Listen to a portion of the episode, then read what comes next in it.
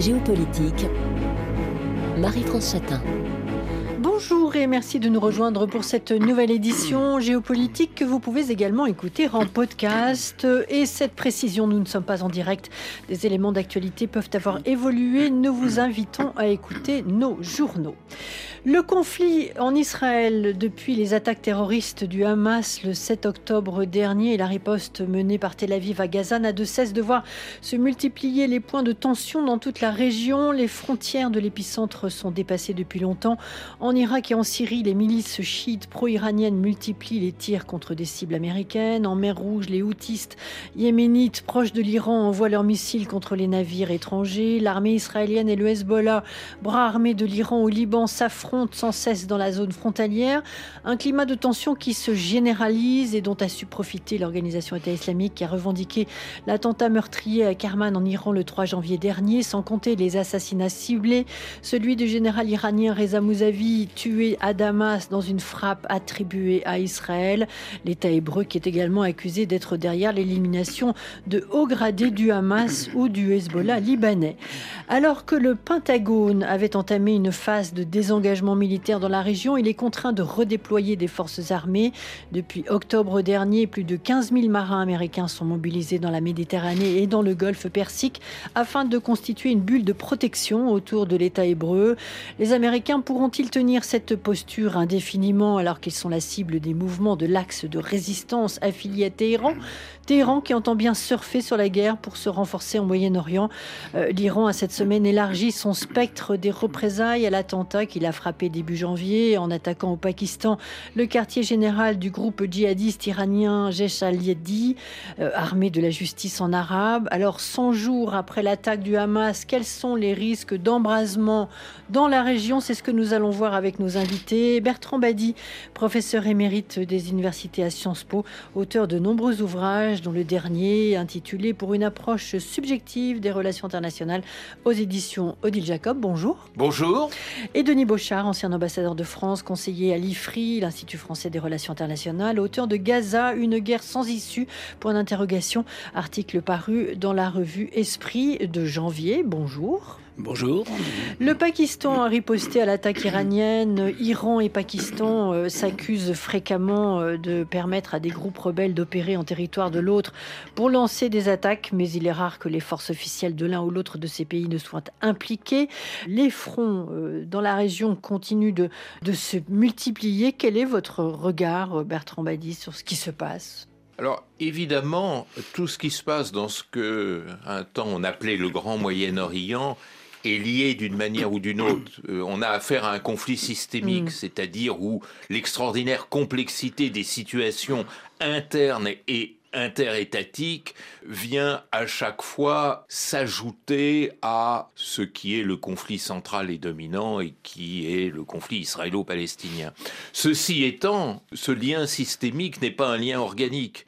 La République islamique d'Iran fait objectivement face à des problèmes qui sont euh, chacun différents les uns des autres et qui ont leur propre rationalité. Il ne faut pas oublier que l'Iran reste d'un vieil empire et composé de différentes collectivités, de différents peuples. On dit trop facilement, par exemple, que l'Iran est un pays chiite alors qu'il y a des minorités sunnites dans le Kurdistan, dans le Khouzestan, c'est-à-dire la partie euh, nord du Golfe Persique, et aussi dans ce monde baloutche dont vous parliez il y a un instant, et dans un contexte qui est un contexte de crise aiguë mm. qu'on oublie quelquefois entre la société civile iranienne et le système politique, il y a des euh, foyers qui viennent se reconstituer et euh, euh, mettre en péril le régime. Et souvent, le régime va utiliser l'un de ces foyers comme message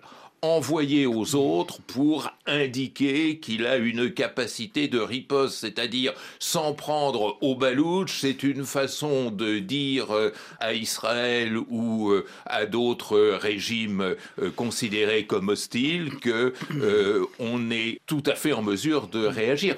Regardez la carte de l'Iran, c'est quand même frappant. Il y a des foyers de conflictualité tout autour. Mm. le Caucase, il ne faut pas oublier que dans la rivalité, l'affrontement entre l'Arménie et l'Azerbaïdjan, l'Iran est fermement du côté de l'Arménie, ce qu'on oublie toujours en Europe, et est en situation d'extrême tension avec l'Azerbaïdjan. Après, si vous euh, suivez le sens inverse des aiguilles d'une montre, euh, au Kurdistan, vous trouvez quantité de problèmes qui vont aussi se nicher dans le Kurdistan irakien, euh, et on l'a vu encore tout récemment. Après, vous avez les minorités arabophones du nord du Golfe Persique, vous avez les Baloutches dont il est question maintenant, et des relations extrêmement complexes entre l'Iran et le Pakistan.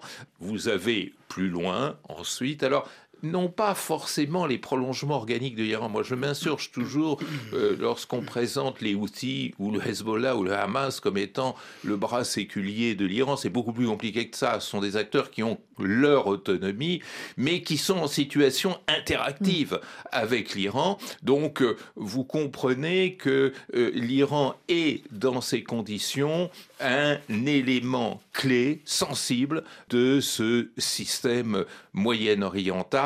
Et ne l'oublions jamais, et c'est là le grand paradoxe euh, de l'Iran et de son positionnement dans la région. C'est un pays très actif sur l'ensemble de la région qui se considère d'ailleurs à juste titre comme une puissance régionale, mais qui en même temps n'a pas intérêt à un embrasement général parce que c'est un régime faible, et aussi parce que, au moment où l'Iran s'équipe, notamment sur le plan nucléaire, ne veut pas donner à euh, Benjamin Netanyahu la chance, l'aubaine, de pouvoir euh, euh, frapper, comme il le souhaite depuis fort longtemps, les installations nucléaires iraniennes. Donc, vous voyez, il y a toute une série de paradoxes et qui sont gérés de cette manière un peu subtile, complexe, mais il faut comprendre tous les messages qu'il y a derrière tout cela. Beaucoup de, paradoxes et des points de tension que vient de révéler euh, la, situation euh, actuelle. Denis Beauchard, je me, je me, tourne vers vous. Bertrand Madi le, le disait, euh, l'Iran n'a pas intérêt à, une, guerre, une guerre plus large. Quels sont aujourd'hui les objectifs de Téhéran dans tout ce qui se passe? Ben, je, pense que Téhéran a pour objectif essentiel, je dirais, à la fois de s'assurer sa sécurité hmm. stratégique et à préserver l'influence qu'il a pu conquérir sur l'ensemble du Moyen-Orient, y compris naturellement les, pays arabes. Et je pense qu'il a intérêt, dans la guerre de l'ombre qu'il oppose à Israël depuis longtemps, à, je dirais, à maintenir euh, sa capacité de nuisance. Euh, ceci étant, euh, le 7 octobre dernier, des événements et des événements qui ont suivi, l'ont mis dans une position un petit peu délicate parce que l'Iran se prétend être le chef de l'axe de la résistance et que pour l'instant, l'Iran n'a pas fait grand-chose, je dirais, pour venir en aide aux outils. Et manifestement, euh, l'Iran est tout de même assez vulnérable à bien des points de vue. Euh, l'armée euh, iranienne, je dirais, n'a pas des capacités techniques que peut avoir l'armée israélienne. Et effectivement, un certain nombre de sites sensibles, à commencer par les sites nucléaires, sont à portée, je dirais, de missiles d'Israël. Et, je pense qu'il fait partager ses réticences euh, avec le Hezbollah, d'autant plus que le Hezbollah lui-même ne tient pas non plus à, je dirais, se confronter avec Israël. Je crois que le Hezbollah est conscient qu'un jour ou l'autre, Israël voudra régler son compte après la fameuse euh, victoire divine de, 2006, mm. victoire divine entre guillemets, mais que ce n'est pas le, moment pour lui, je dirais, de se confronter avec euh, Israël. Ceci étant, euh, je pense que du côté américain comme du côté israélien, on souhaite éviter sans doute un embrasement qui pourrait s'étendre notamment au Hezbollah et à l'Iran. Mais on a l'impression que du côté de l'armée israélienne, euh, on multiplie tout de même euh, des attaques qui peuvent être considérées comme provocatrices par le Hezbollah, puisque effectivement plusieurs attaques visant des personnalités du Hamas et des responsables du Hezbollah ont eu lieu dans le fief même du Hezbollah à Beyrouth, euh, mm. à Beyrouth Sud. Et donc, on, peut s'interroger sur le point de savoir si à un moment ou un autre, euh, le Hezbollah ne va pas répliquer. Le Hezbollah réplique, mais de façon très calibrée et dosée. Mais un dérapage est, mm. toujours possible. Mm. Alors, il, est intéressant, et vous le soulignez, euh, Bertrand Badi, euh, même que Denis Bochard, euh, les questions des proxies de l'Iran dans la région, vous les avez citées, le Hezbollah. Le Hamas, c'est peut-être intéressant de revenir aussi sur le, le choc, évidemment, qu'a constitué le 7 octobre pour les Israéliens, bien sûr mais aussi pour Téhéran, Bertrand Badi, et la question des outils qui semblent aujourd'hui euh, voilà, trouver euh, une sorte de, rayonnement absolument inégalé.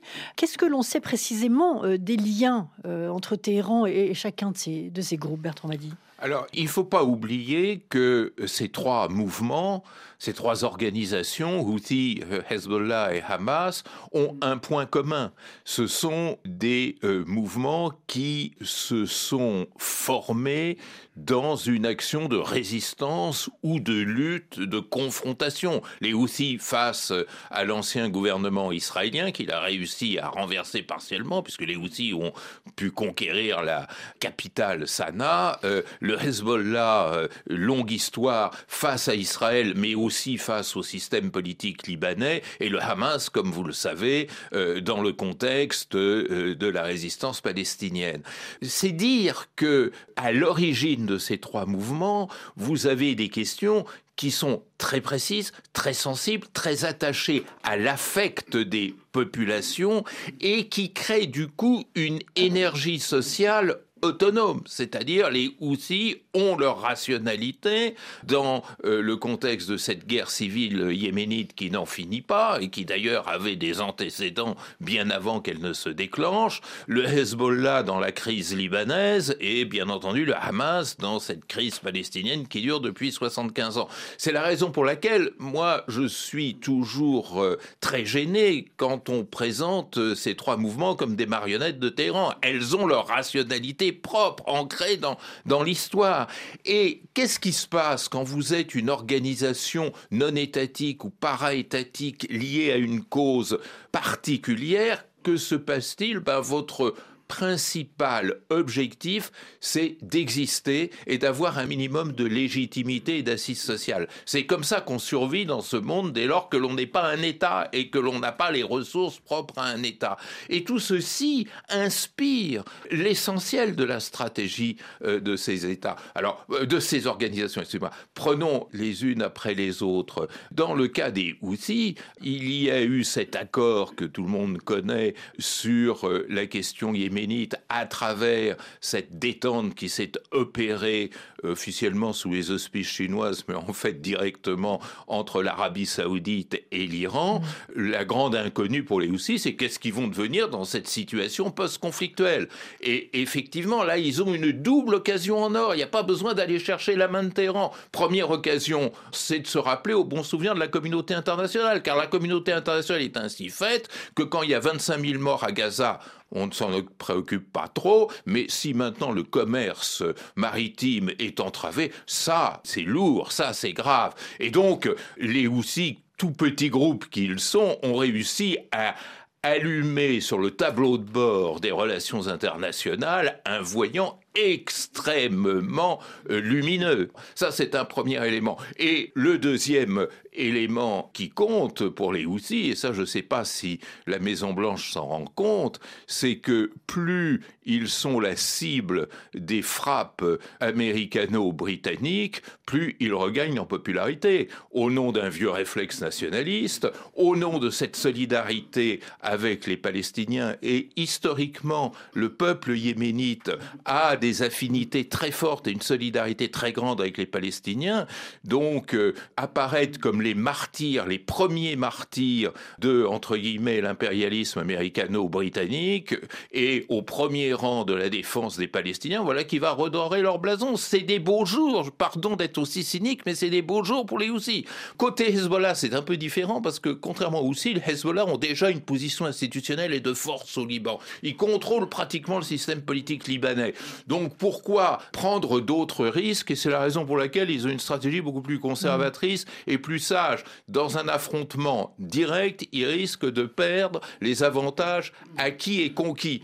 Et puis, troisièmement, le Hamas. Le Hamas, bon, on va pas revenir là-dessus parce que depuis le 7 octobre, on en parle beaucoup, était en perte de vitesse de popularité à Gaza. Il faut admettre que depuis euh, la répression menée par Israël à travers les bombardements qui font fait entre 25 000 officiels et 35 000 probables morts euh, dans cette bande de Gaza, c'est-à-dire, n'oubliez pas, 1,5% de la population gazaouite ramené à la France, c'est comme s'il y avait eu un million de morts dans un bombardement sur notre République. Tout ça, effectivement, reconstruit leur légitimité. Qu'est-ce que Téhéran apporte en plus et en moins par rapport à tout ça? Pas grand-chose.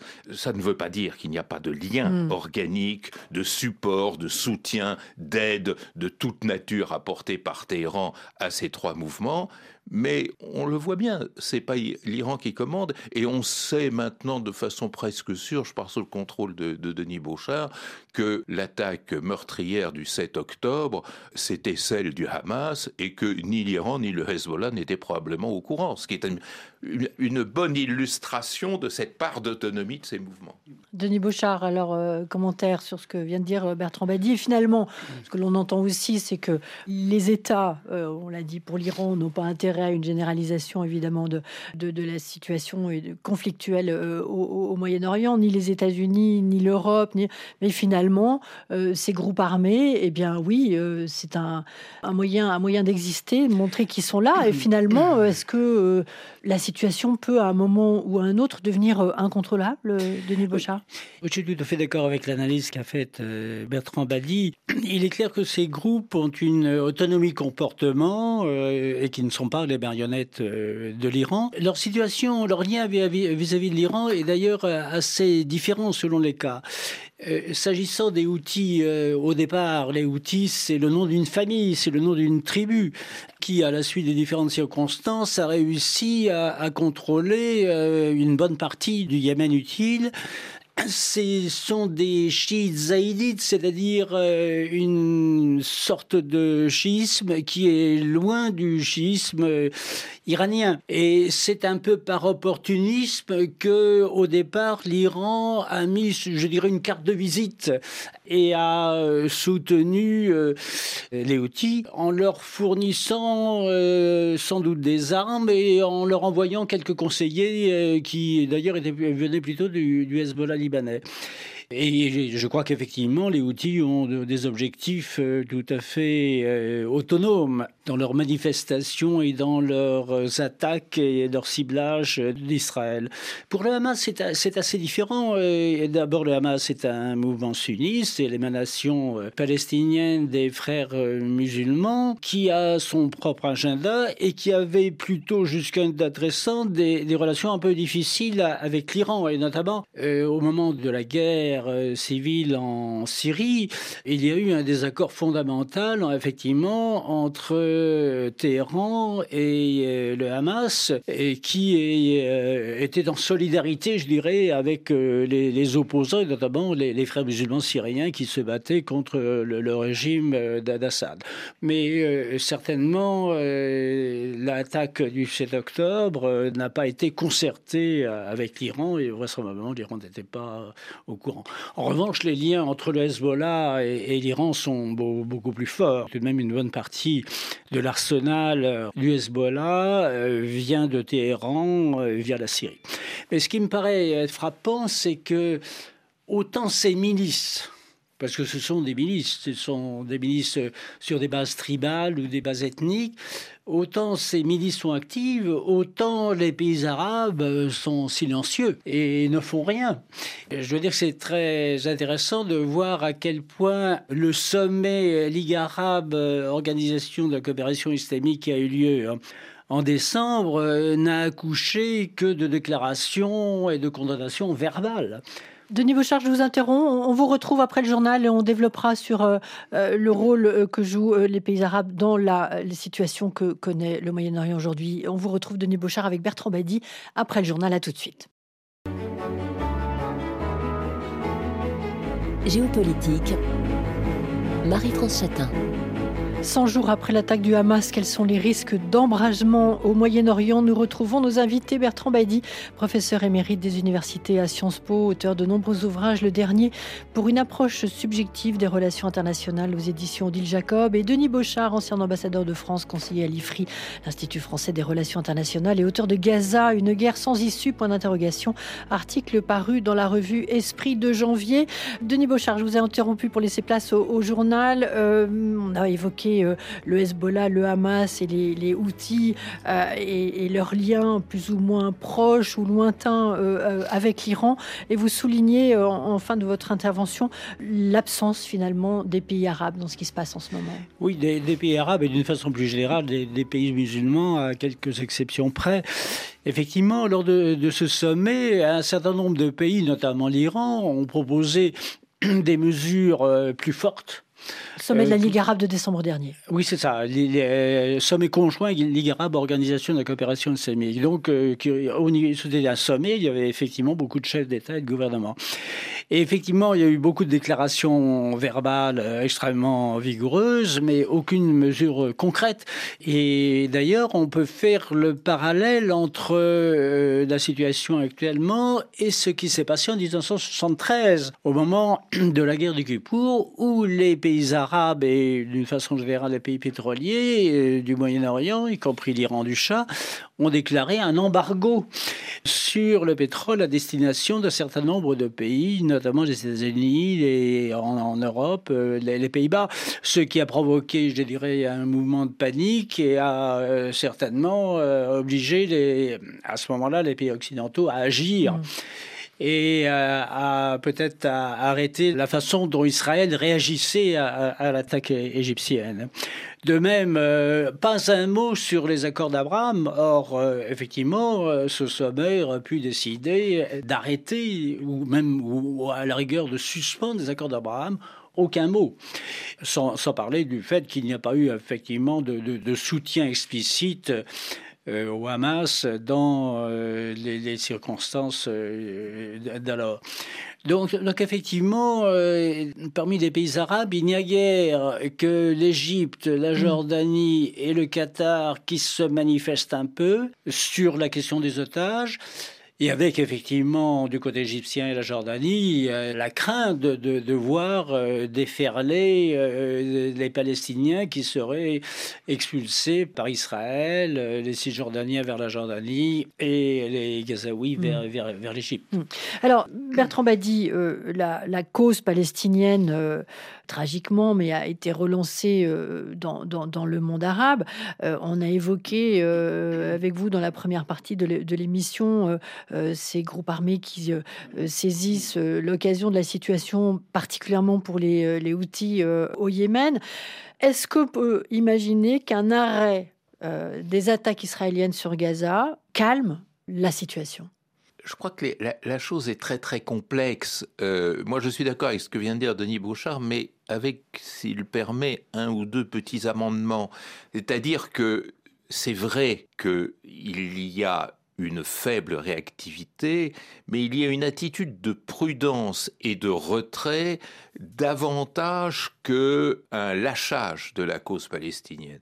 C'est-à-dire que euh, un pays que Denis Beauchard connaît bien, qui est la Jordanie, par exemple, a développé une rhétorique qui est assez nouvelle. Euh, ce pays qui avait signé un traité de paix avec euh, Israël euh, développe une rhétorique qui n'a jamais été aussi favorable à la cause palestinienne. Qu'est-ce qu'il y a derrière cela? Je crois qu'il y a deux choses qu'il faut bien observer. La première, c'est qu'il y a une crainte tout à fait fondée d'ailleurs de ces gouvernements arabes de voir, de se voir débordés par une opinion publique qui, elle, va en sens inverse. À mesure que se désengageaient les gouvernements, je dirais plus que les pays justement, les gouvernements arabes de la cause palestinienne, on a vu les sociétés, elles, plutôt gagner en intensité de soutien. Il se produit aujourd'hui au Maroc, par exemple, des mobilisations d'une extrême importance et d'une grande intensité de soutien aux Palestiniens. Et rappelez-vous, moi ça m'avait beaucoup frappé, euh, au moment de la Coupe du Monde de football, euh, le nombre de drapeaux palestiniens qui étaient brandis presque plus nombreux que les drapeaux marocains quand jouait euh, l'équipe marocaine. Et ensuite, quand des équipes du Sud, du Sud global jouaient, on voyait à nouveau des drapeaux palestiniens. C'est la grande inconnue c'est cela qu'il faut regarder. C'est-à-dire comment va évoluer cette opinion publique? Va-t-elle être seulement l'agent d'une sympathie ou est-ce qu'elle va s'identifier jusqu'à se mobiliser et faire pression sur leur gouvernement? Les gouvernements, qui sont quand même des gouvernements assez fragilisés de bien des points de vue, sont un peu l'otage de ce conflit. Il ne faut pas l'oublier. Ça, c'est un premier élément. Le deuxième élément, c'est que nous vivons, euh, je dirais, l'acte 2 du système international euh, qui s'est reconstitué après 1945. Après 1945, immédiatement après, nous avons vécu le temps des alliances, le temps des alignements. Alors, alliance horizontale au nord, alliance verticale au sud, l'Arabie saoudite euh, cliente depuis le pacte de Quincy euh, des États-Unis, et vous pouviez faire défiler tous les États du Moyen-Orient, ils étaient soit à Moscou, soit à Washington. Il faut, faut, dire les choses euh, telles qu'elles étaient. Maintenant, c'est tout à fait différent. On voit se développer une stratégie d'opportunité diplomatique mm. et ce qu'il faut suivre en particulier, c'est l'attitude étonnante de la diplomatie saoudienne. Parce que c'est vrai que les Saoudiens euh, ne disent pas officiellement qu'ils ont renoncé, enfin MBS ne dit pas, le prince héritier saoudien, qu'il a renoncé à un accord avec Israël, mais en même temps, on a quelques surprises. Euh, une attitude assez désinvolte à l'égard des émissaires américains euh, lorsqu'ils débarquent dans la région, et puis euh, surtout le refus militant de l'Arabie saoudite de soutenir la coalition américano-britannique dans la mer Rouge, alors que tout le monde disait mm. oh là là, bonne occasion pour Riyad de pouvoir frapper ces Houthis qui avaient humilié l'Arabie saoudite.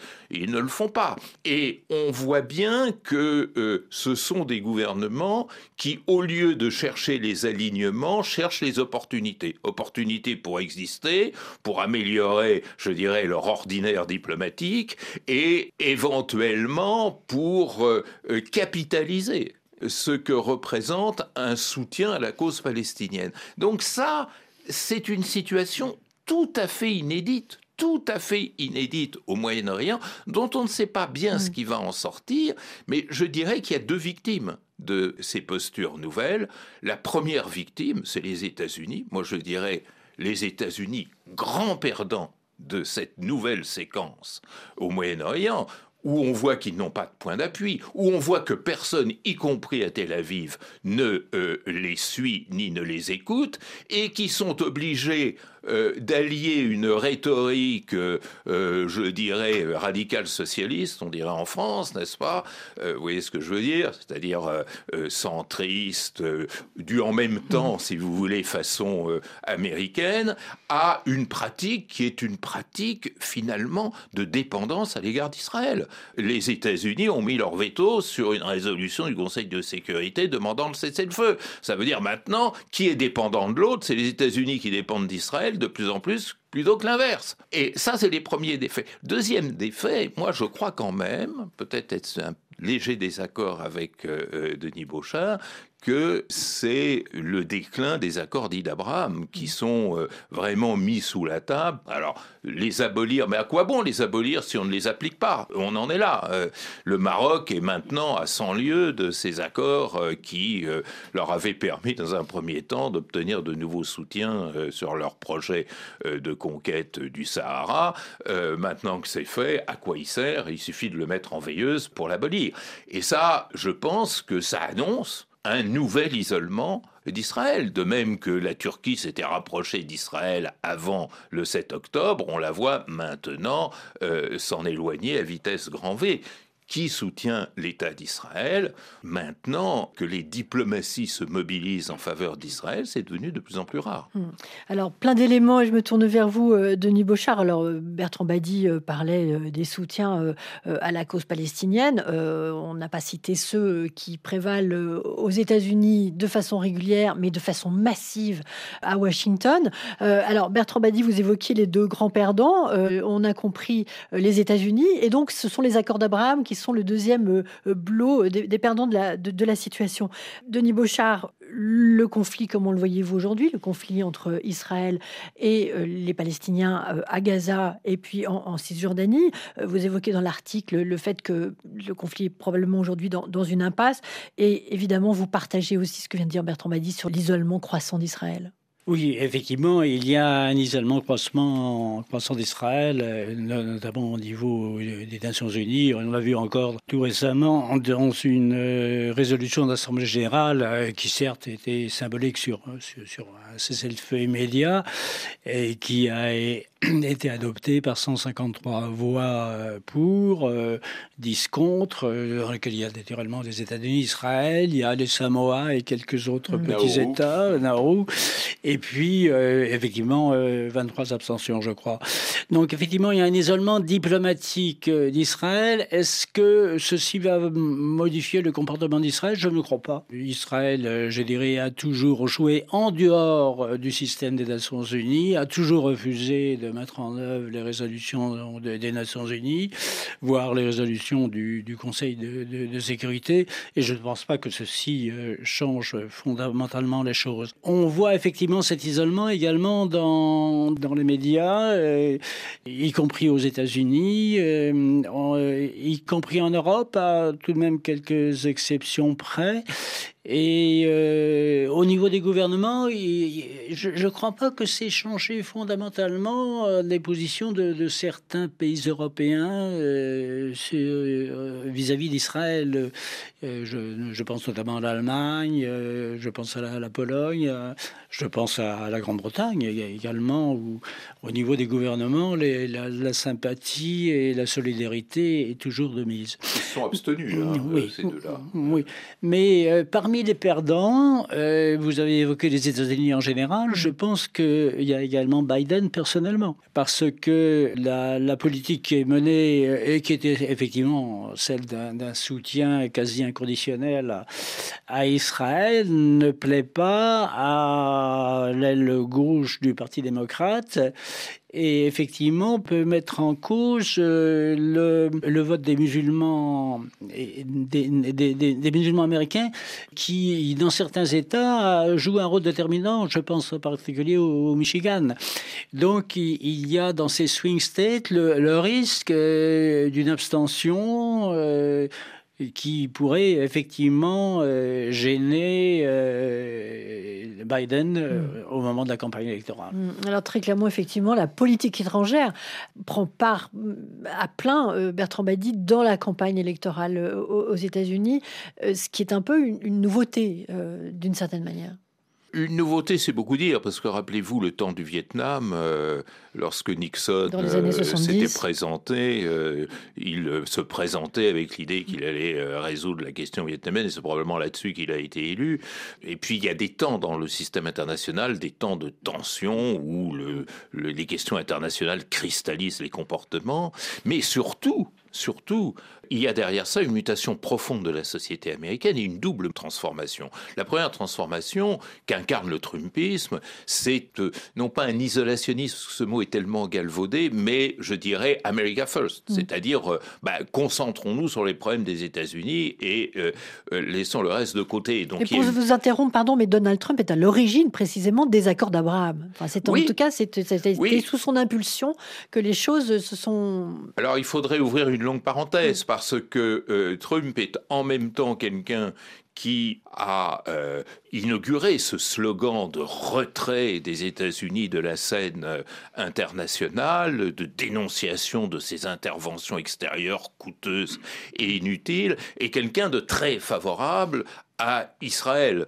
Et, donc on a une inconnue sur ce que serait son nouveau mandat euh, dans le contexte actuel du Proche-Orient. Est-ce que c'est plutôt le côté isolationniste ou plutôt le côté pro-israélien qui l'emporterait? Après tout, on. Il nous a pas donné beaucoup euh, d'indications. Mais euh, le premier élément, c'est effectivement une méfiance croissante des États-Unis à l'égard de tout ce qui est engagement extérieur. Et ça, ça joue y compris sur le conflit israélo-palestinien. Puis il y a une deuxième mutation qui est une mutation générationnelle où on voit que effectivement la cause palestinienne est beaucoup plus prise en charge par l'électorat jeune que par euh, l'électorat plus âgé, plus conservateur, plus dans la ligne de la tradition, euh, je dirais messianique euh, états-unienne. Alors Biden est doublement pris au piège. D'une part, et vous avez tout à fait raison, c'est très très important, pris au piège de sa gauche du Parti démocrate qui risque soit de s'abstenir, soit s'il y a un candidat indépendant qui incarne cette sensibilité de se porter là-dessus, ce qui sera extrêmement favorable à Trump à ce moment-là, n'est-ce pas? Et euh, d'autre part, prisonnier de ce que j'appellerais la rigidité des politiques étrangères. on ne change pas une politique étrangère comme ça. Euh, Biden a probablement Bon, il a une vieille tradition pro-israélienne et même proche de Netanyahou, mais euh, il est aussi lucide de la situation et, son secrétaire d'État, Anthony Blinken, encore plus. Mais est-ce que, par exemple, les États-Unis pourraient d'un jour ou l'autre adopter une résolution qui, dans le contexte actuel, demanderait le cessez-le-feu au Proche-Orient? Ce n'est pas possible parce que une politique étrangère, je parle là aussi sous le contrôle d'un diplomate, une politique étrangère, c'est quantité d'éléments pérenne que l'on ne peut pas changer d'un jour à l'autre, hein.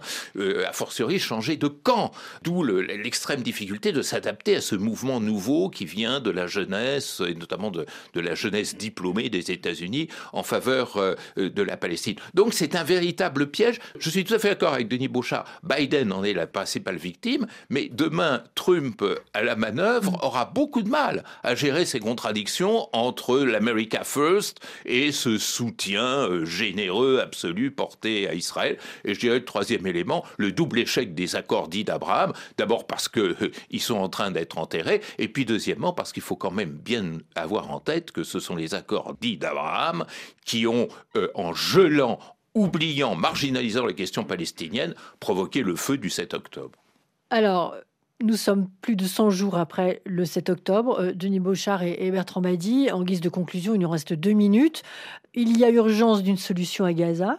Est-ce que vous la voyez poindre, Denis Beauchard Écoutez, euh, dans un premier temps, effectivement, euh, l'objectif est d'obtenir un, véritable cessez-le-feu, parce que la solution militaire qui est actuellement pratiquée par Israël et je dirais sans issue. Il n'y aura de paix à Gaza et de façon plus générale en, euh, en Cisjordanie que s'il y a une solution dans la question palestinienne. La sécurité d'Israël, sans parler, je dirais, euh, répondre aux justes revendications euh, des Palestiniens, le seul moyen d'assurer la sécurité d'Israël, c'est effectivement de résoudre la question palestinienne. Et là, c'est un problème auquel devront être confrontés les diplomates et qui sera un problème extrêmement délicat et difficile à résoudre. Bertrand. Oui, je pense qu'il y a une double contradiction. Euh, la première contradiction, c'est que dans les horreurs et les violences que nous connaissons actuellement, jamais l'idée d'une solution politique n'a été autant présente dans le discours des uns et des autres, et notamment de ce que l'on appelle la communauté internationale. Le deuxième élément de contradiction, c'est que on voit bien que le 7 octobre, c'est la force, le rapport de force qui a été défait. Et Israël répond à cette défaite du rapport de force par une surutilisation de la force. Et donc tout ça risque de très très mal finir. Moi, vous savez, j'ai toujours en tête la bataille d'Alger, où après les attentats de 56 du FLN, l'armée française a voulu euh, liquider, comme on liquide maintenant le Hamas, liquider le FLN. Il y a eu 25 000 arrestations, je sais combien de milliers d'armes qui ont été saisies quelques années après commençait le processus d'indépendance de l'Algérie. Merci Bertrand Badi. Je rappelle que vous êtes euh, professeur émérite des universités à Sciences Po, euh, auteur de nombreux ouvrages, dont le dernier pour une approche subjective des relations internationales aux éditions Odile Jacob et Denis Beauchard, ancien ambassadeur de France, conseiller euh, à l'IFRI et auteur de Gaza, une guerre sans issue, point d'interrogation, article paru dans la revue Esprit de ce mois de janvier. Géopolitique était signé Marie-France Chatin, Cécile Lavolo et Nathalie Laporte. Vous êtes bien sur RFI, place au journal Afrique.